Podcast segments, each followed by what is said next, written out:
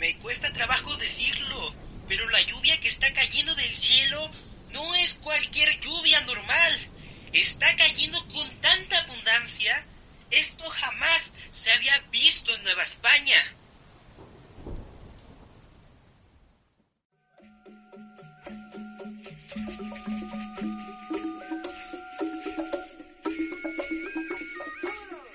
Ya comienza Voces de un País.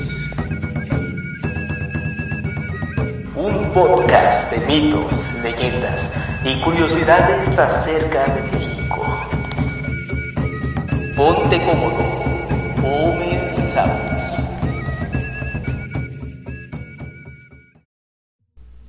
En el año 1625, lo que en aquellos era conocida como la Nueva España, ocupó durante sus primeros años de vida el espacio de lo que alguna vez fue la Gran Tenochtitlán. En los lagos se albergaban los escombros de la antigua ciudad, llenando muchos canales. Este era el resultado de un proceso mal hecho. Dichas acciones entorpecían la circulación de las aguas y se aceleró aún más en la época colonial con el arrastre de los nuevos usos del suelo y las nuevas tecnologías traídas por los españoles. Construcciones que se levantaban sobre un suelo fangoso y mal consolidado. Poco a poco, los españoles fueron construyendo la Nueva España. Según su entendimiento, implicaba combatir y desaparecer todos los cuerpos de agua que no cuadraban con la idea de una ciudad española. Lograron contener de manera más efectiva el agua de los lagos vecinos, con nuevos diques y compuertas. Pero por un lado, al subir de nivel, esos lagos causaban trastornos en las poblaciones asentadas en torno a ellos, y por otro, exponían a la ciudad a un potencial desbordamiento violento. Era casi seguro que un año con lluvias abundantes se tradujera en una repentina y persistente inundación. El levantamiento de los enormes palacios, templos, conventos, iglesias y hospitales sobre las ruinas de lo que alguna vez fue la capital mexica provocó un desorden sistemático de los cerros. En septiembre de 1629, Parecía un día soleado, pero poco a poco, como cualquier día habitual, se fue nublando para una ligera y tranquila lluvia. Lo que nadie esperaba es que una tromba azotó a la capital durante 36 horas. El ingeniero Enrique Martínez, encargado de supervisar los desagües, tomó la decisión de tapar la entrada del canal de Huehuetoca para evitar que la crecida de las aguas destruyera las reparaciones que por orden del virrey se estaban realizando. Fue una de las peores decisiones. El 21 de septiembre, día de San Mateo, una tormenta descendía por los montes. En los barrios, las frágiles casas de los indios se deshicieron. Durante la crecida, murieron 30.000 indios de 20.000 familias que habitaban la ciudad antes de la inundación. Solo quedaron 400 personas. Los sobrevivientes habían iniciado un éxodo masivo. Era el comienzo de un desastre que marcó a una generación entera. El agua lamía los balcones de los pisos altos.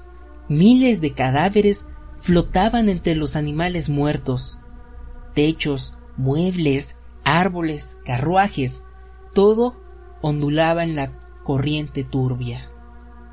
Cuando se fue la lluvia, las campanas de los templos tocaron lugubremente a rebato.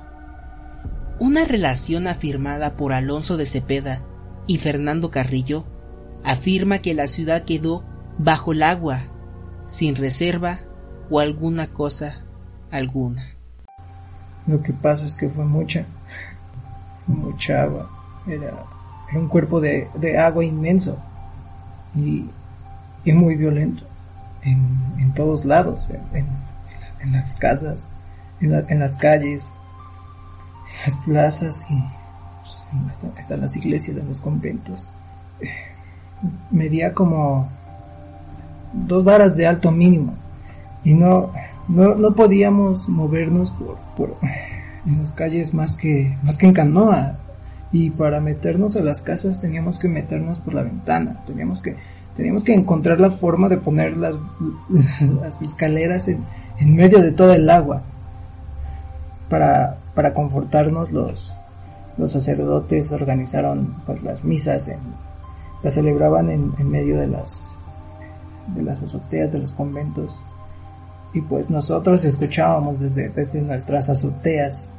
Recuerdo como decían esto de, en medio de lágrimas, sollozos y lamentos. Los campos, las reservas de grano se, se arruinaron. Hubo saqueos, casas que se abandonaron.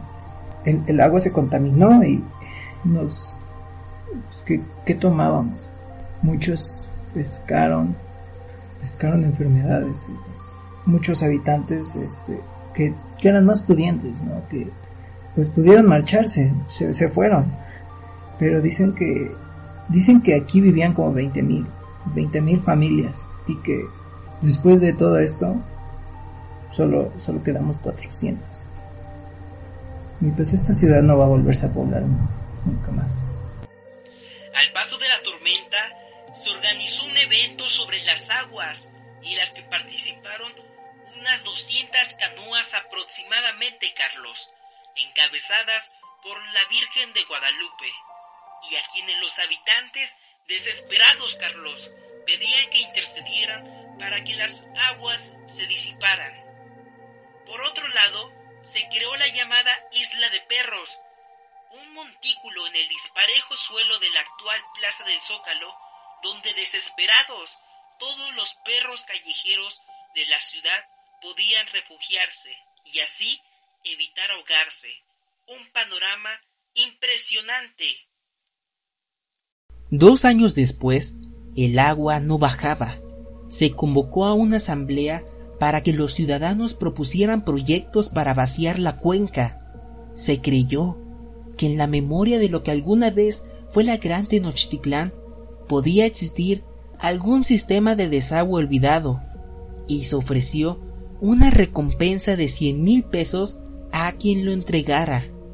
El mito de que en Panticlán había un desagüe secreto cuya ubicación solo había conocido el emperador Moctezuma hizo que una comisión se lanzara inmediatamente a buscarlo. Una cédula real le ordenó al virrey mudar la ciudad a un sitio mejor y más cercano. Tacuba, Tacubaya, Coyoacán o San Agustín de las Cuevas. El cabildo discutió la idea y concluyó que era imposible abandonar a su suerte a la antigua soberana de los lagos. Se había invertido en ella más de 50 millones de pesos.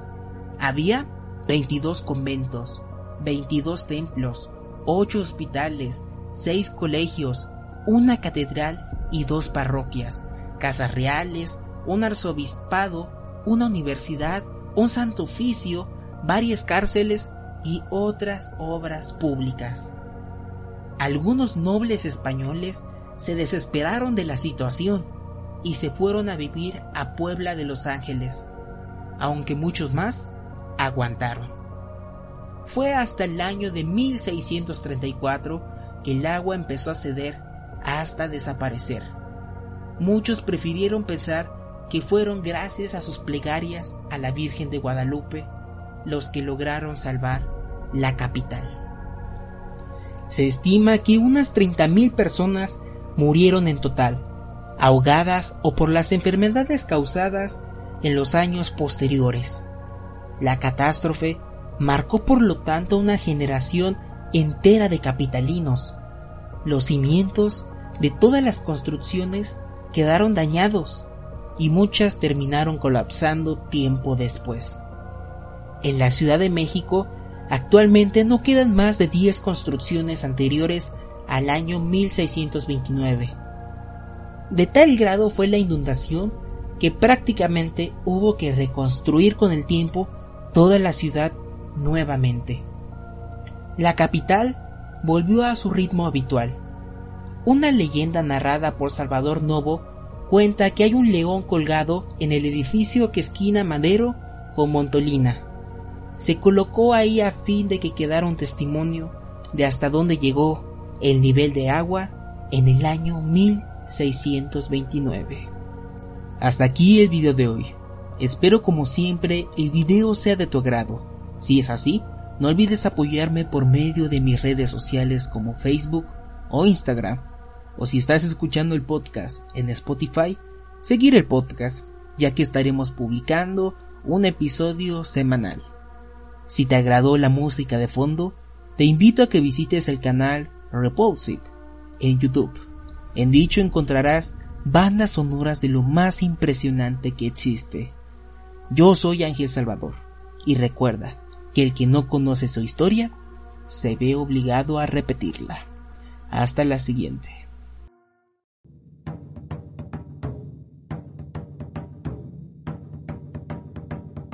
Los dioses por el momento están satisfechos. Sintonízanos la próxima semana en Voces de un País. Gracias por escucharnos.